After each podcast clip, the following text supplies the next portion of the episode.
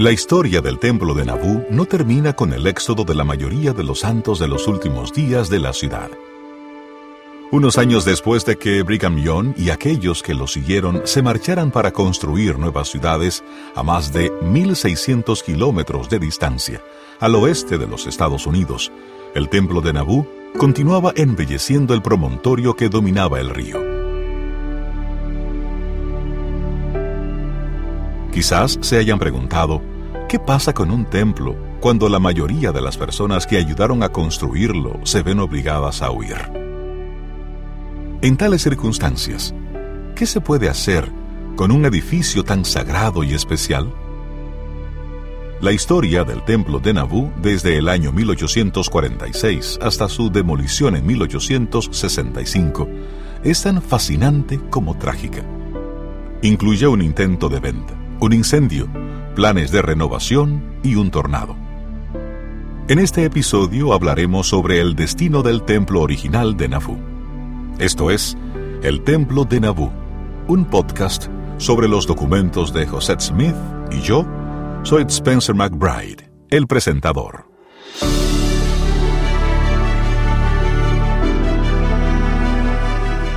Episodio 7. El regreso a Nabú. Durante una conversación con Alex Smith, un historiador de los documentos de José Smith, me habló sobre un documento que encontró durante su investigación, y creo que su reacción representa lo que tal vez sintieron muchas de las personas que ayudaron a construir el templo de Nabú en 1846. Creo que el documento físico más triste que he encontrado es el anuncio en un periódico vendiendo el templo de Nabú, cuando los santos ya sabían que estaban a punto de marcharse. Se publicó en un periódico local y se titulaba Anuncio Templo en venta. El anuncio dice que el edificio era idóneo de una manera admirable para fines religiosos o intelectuales. Me parece muy triste pensar que estas personas habían dedicado su vida durante los seis años anteriores a tratar de construir ese edificio habían dado su sangre, literalmente, sudor y lágrimas. Algunas personas murieron durante la construcción. Habían trabajado muchos días. Habían donado cosas como lápices, perros y ejemplares del libro de Mormón como diezmos para ayudar a construirlo. Pero aún así se vieron obligados a dejarlo atrás para trasladarse al oeste. El anuncio era auténtico. Con las escasas opciones que había, ya que el grupo central de la Iglesia iba de camino a marcharse de los Estados Unidos. La Iglesia decidió intentar vender el templo de Nabú y asignó la tarea a un comité. Es trágico, en cierto sentido, porque sabemos lo importante que era ese edificio para los santos. Pero, por otro lado, era una decisión pragmática, ya que la Iglesia sabía que las circunstancias eran tales que no podrían poner en funcionamiento el templo ni protegerlo como les gustaría. Durante un tiempo hubo muchas conversaciones con la Iglesia Católica en el Medio Oeste a las que intentaron venderle el templo. Quien habla es Benjamin Pickles, un conservador de la División de Sitios Históricos del Departamento de Historia de la Iglesia. Incluso se preparó el arrendamiento para la Iglesia Católica.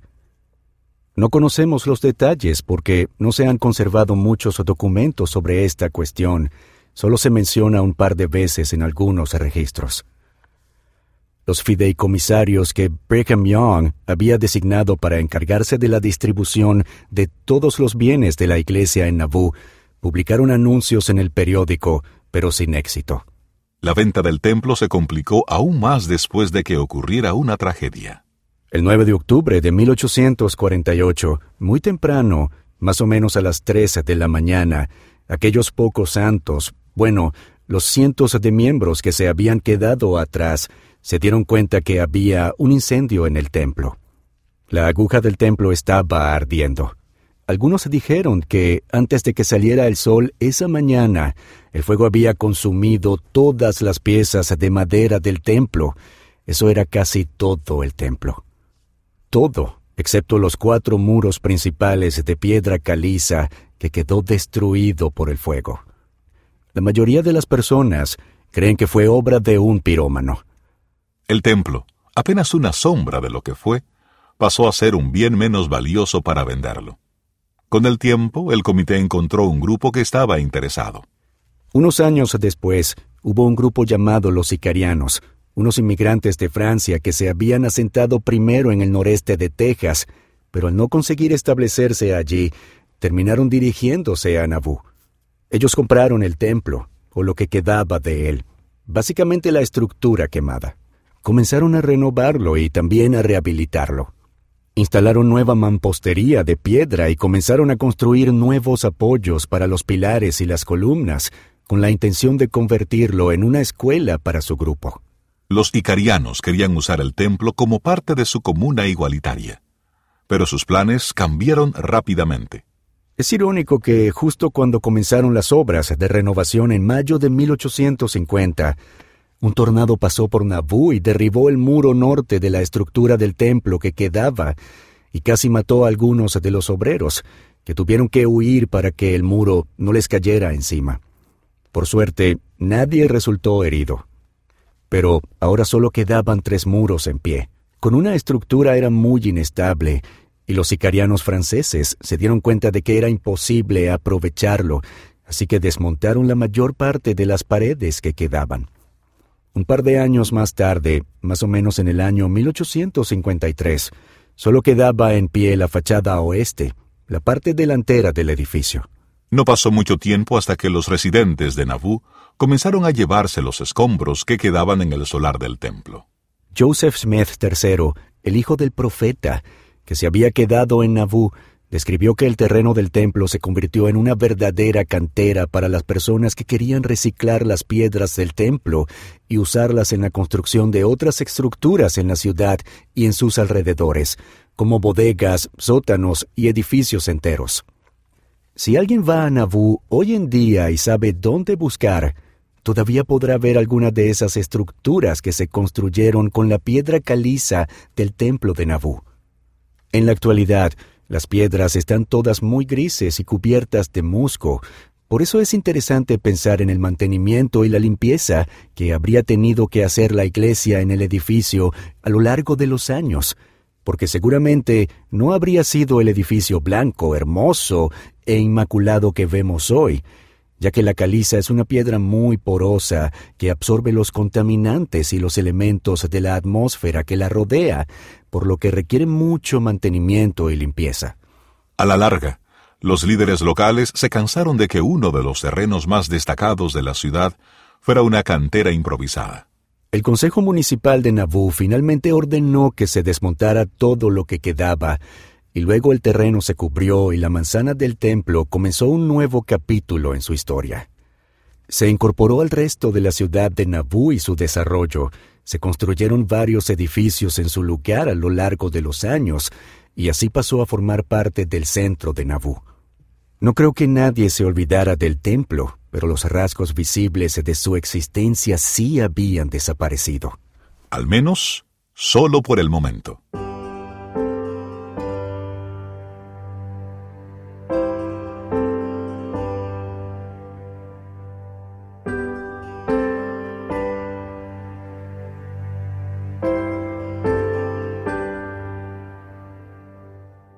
Muchos de ustedes, quizás la mayoría de los que están escuchando este podcast, saben lo que ocurrió al final.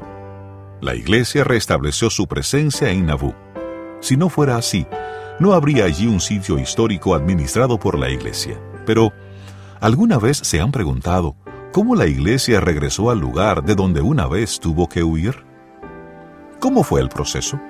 ¿Qué cosas tuvieron que pasar?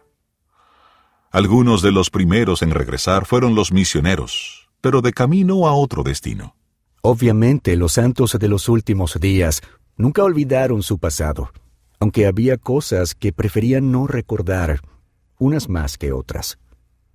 Pero a lo largo del siglo XIX, los misioneros santos de los últimos días que regresaban de sus misiones de los estados del este o de Europa solían detenerse en algunos de esos sitios históricos de la Iglesia aunque no le pertenecían en ese entonces, solo para recordar, reflexionar y ver aquellos lugares de los que habían oído hablar y sobre los que habían enseñado. Nabú era uno de ellos, pero creo que en aquel tiempo despertaban más interés otros lugares de Nueva York, como el Cerro de Cumora y el sitio histórico de la restauración del sacerdocio. A comienzos del siglo XX, Nabú empezó a recuperar su esencia mormona. Los miembros de la iglesia entraron y salieron de Nabú durante las décadas siguientes. Allí se llevó a cabo una conferencia bastante grande de miembros de la iglesia en 1905, pero no había una presencia permanente de la iglesia en la ciudad que una vez habían soñado como establecer como lugar de reposo. Sin embargo, de acuerdo con Stephen Olsen, un historiador del equipo de sitios históricos de la iglesia, todo cambió en la década de 1930. En 1939, o sea, en el centenario de la fundación de Nabú, un santo de los últimos días llamado Wilford Wood compró parte del terreno de la manzana del templo en nombre de la iglesia. Wilford Wood era uno de los grandes benefactores del programa de sitios históricos de la iglesia. No solo por comprar propiedades que la iglesia no podía comprar en ese entonces, y luego encontrar la manera de ceder la propiedad a la iglesia, sino porque también recopiló muchísimos documentos antiguos. Otros viajaron a Nauvoo en la década de 1930 y visitaron los hogares de sus antepasados en la ciudad. Entre ellos estaba Leroy Kimball, que nunca olvidó el momento en que vio la casa que Heber y Villate Kimball habían construido casi 100 años antes. Estaba tan interesado en esa propiedad que pasó años negociando su compra, algo que finalmente consiguió en 1954. Como explica Benjamin Pickles, estas compras de propiedades en Nabú, aunque se hicieran con décadas de diferencia, se llevaron a cabo mientras se creaba una iniciativa histórica a nivel nacional. El gobierno mostró mucho interés en restaurar Nabú en la década de 1930 e incluyó la reconstrucción del templo de Nabú como la pieza central de aquel sitio histórico que todo el mundo imaginaba. Pero entonces comenzó la Segunda Guerra Mundial y todo quedó descartado. La atención se centró en los esfuerzos bélicos, por lo que durante esos años cesaron las conversaciones sobre la restauración de sitios históricos en Nabú y la reconstrucción del templo. Después de la guerra, el gobierno federal se interesó de nuevo por la restauración de los sitios históricos a finales de la década de 1950 y comenzó a fijarse de nuevo en Nabú. Y una de las cosas que el gobierno federal hizo fue intentar reanudar las investigaciones sobre los lugares históricos que habían comenzado en la década de 1930. Así que decidieron crear un nuevo tipo de propiedad histórica, una categoría que se pudiera utilizar para designar las propiedades históricas más importantes de los Estados Unidos, que recibiría el nombre de Monumentos Históricos Nacionales obtuvieron la aprobación del Congreso para crear esta categoría de sitio histórico, y uno de los primeros lugares en recibir esta designación por parte del gobierno federal fue Nabú, en el año 1961. Nabú fue declarada Monumento Histórico Nacional, un lugar con un valor excepcional para la historia del país. También entregaron a la ciudad una placa de bronce que pudiera exhibir con orgullo. Todavía se puede ver esa placa en Nabú hoy en día. Se encuentra detrás del templo, en una propiedad municipal. La placa está incrustada en una gran piedra orientada hacia el este del templo actual. Así que se puede ver y leer lo que dice sobre la importancia de Nabú en la historia de los Estados Unidos.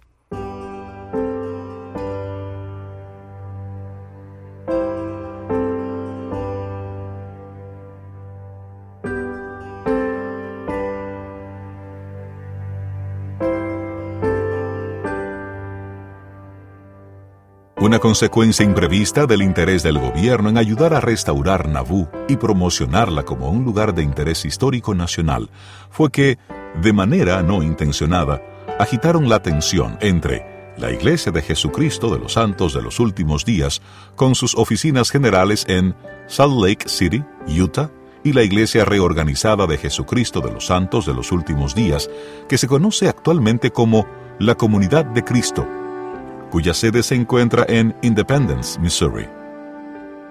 La iglesia reorganizada, como se la solía llamar, fue fundada en 1860, 14 años después de que Brigham Young y otros miembros se marcharan de Nabú.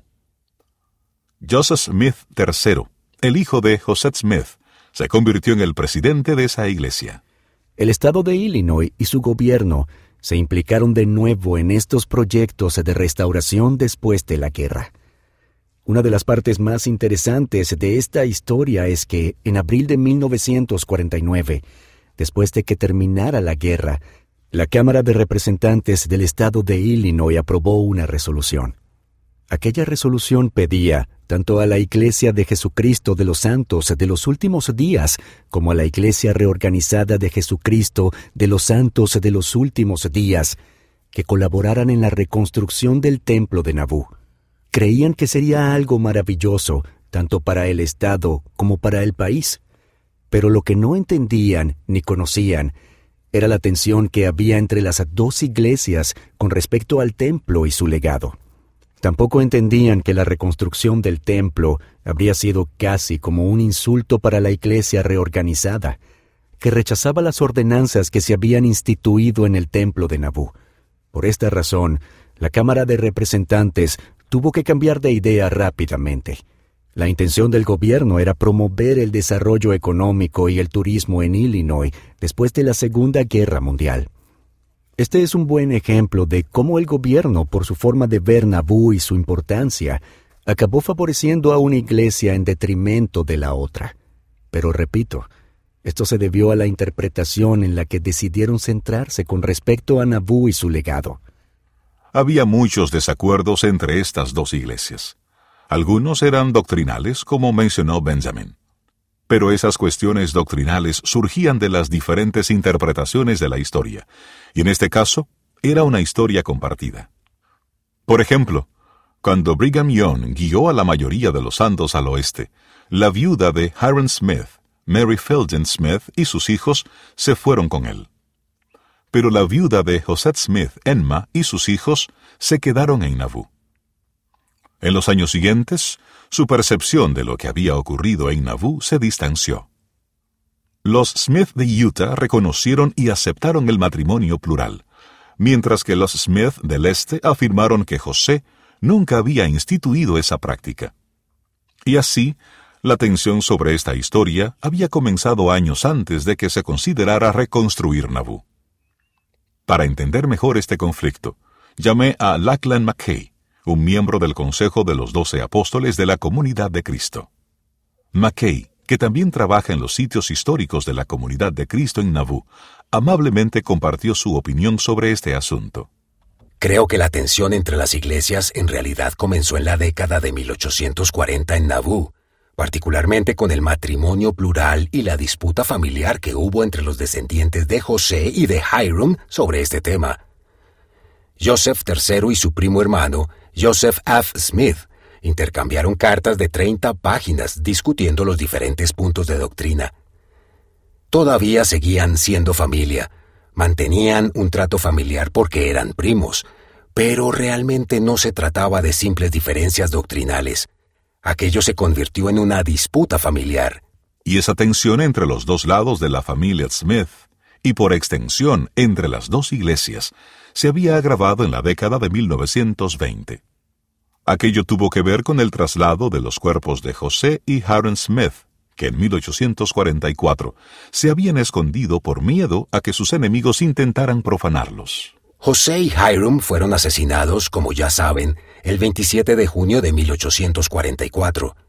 Fueron enterrados en secreto en el sótano del mesón de Nabú, que estaba sin acabar. Permanecieron allí hasta finales del mes de noviembre o diciembre del año 1844, y entonces los trasladaron incluso más secretamente y los escondieron debajo de lo que a veces se llamaba el colmenar. Los sepultaron debajo del suelo de ladrillo del sótano de aquella pequeña estructura, un pequeño anexo junto a la vivienda. Emma Smith más adelante les dijo a sus hijos, que a su vez contaron a sus hijos, que las tumbas no estaban lejos de la esquina de la vivienda debajo de un pequeño anexo. Pero con el tiempo todos los anexos desaparecieron. Por eso la familia Smith tenía una idea aproximada de dónde estaban las tumbas, pero no conocía el lugar exacto. En 1913 se construyó una represa en el río Mississippi en Keokuk, Iowa, río abajo de Nauvoo. El nivel del agua en Nauvoo se elevó unos 5 metros y continuaba subiendo. Por eso la familia comenzó a preocuparse de que las tumbas pudieran perderse por el río.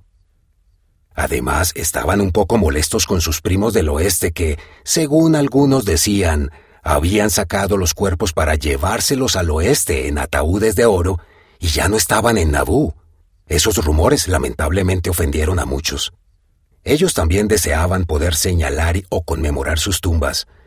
Por todas esas razones, en 1928 comenzaron a buscar por la zona próxima a las riberas del río.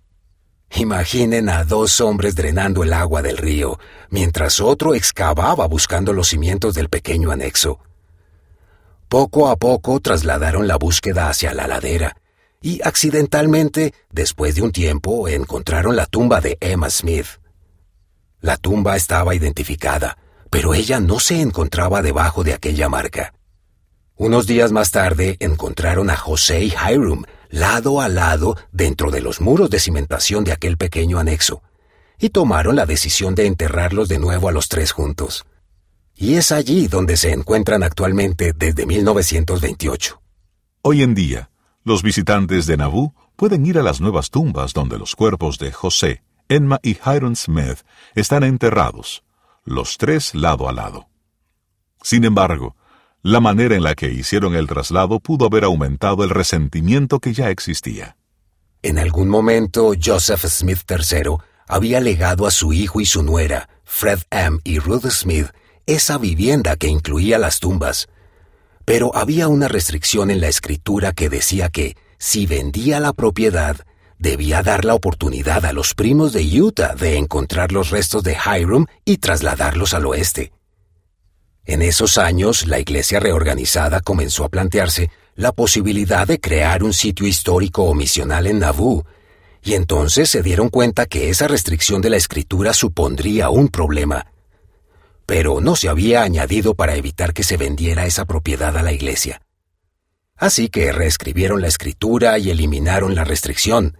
Y creo, y es una opinión personal, que eso agravó el conflicto que se dio a finales de la década de 1920, cuando comenzaron a buscar las tumbas y encontraron los restos de José y Hiram. Fred M. Smith envió un telegrama a sus primos en Salt Lake, pero como era de esperar, había resentimiento por el hecho de que los hubieran encontrado y enterrado de nuevo rápidamente. Así que esto se convirtió en un asunto muy delicado. Toda esta disputa estaba ocurriendo cuando el estado de Illinois comenzó a plantearse la reconstrucción del templo.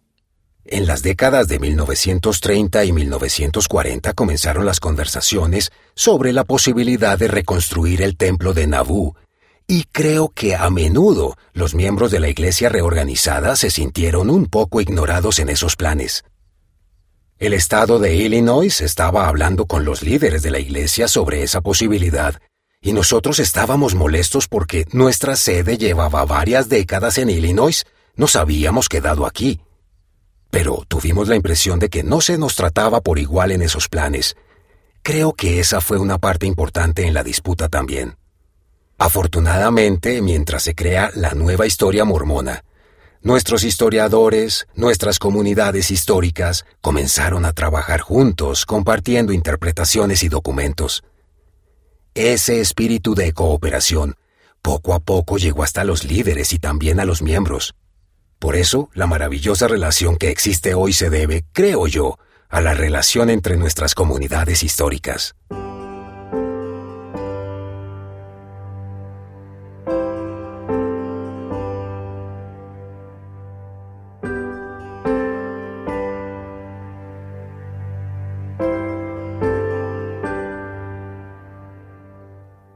En las décadas de 1950 y 1960, la tensión entre la Iglesia de Jesucristo de los Santos de los Últimos Días y la Iglesia reorganizada seguía presente.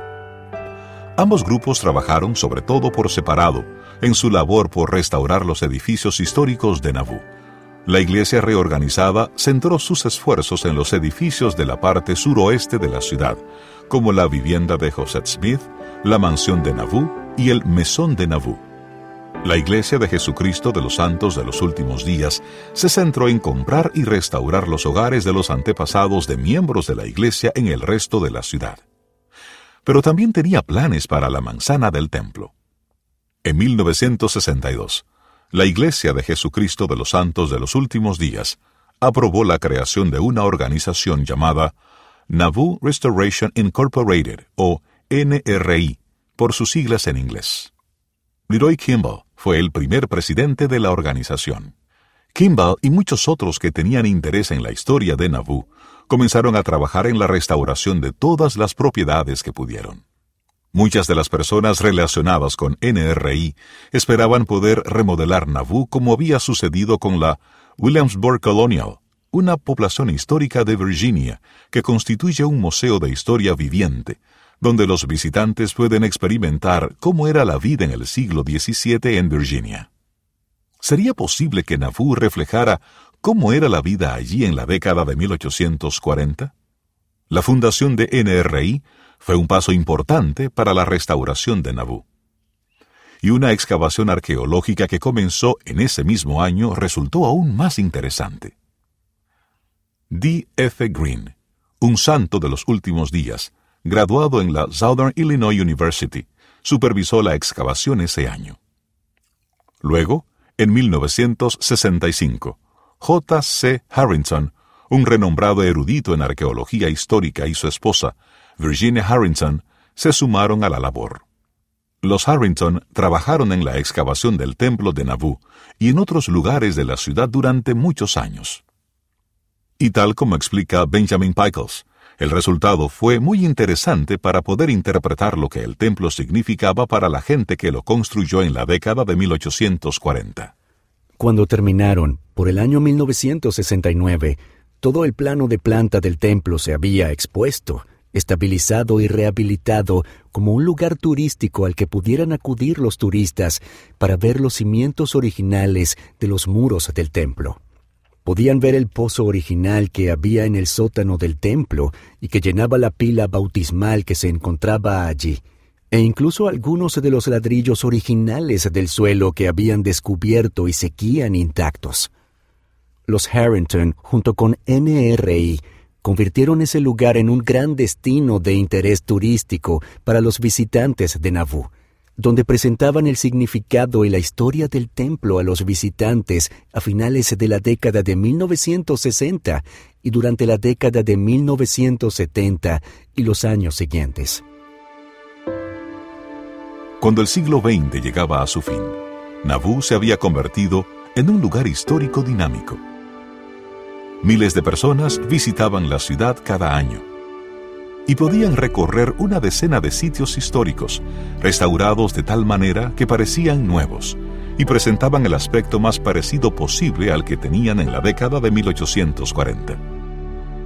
En aquellos lugares donde los edificios ya no seguían en pie, los visitantes a menudo podían ver los restos de los cimientos. Y entre ellos estaba el templo.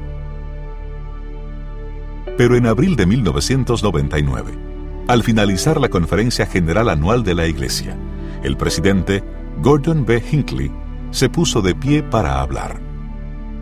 Su mensaje solo duró unos minutos, pero cambió para siempre la historia de Nauvoo. Y en ese punto retomaremos el relato en el próximo y último episodio de El Templo de Nauvoo, un podcast sobre los documentos de José Smith.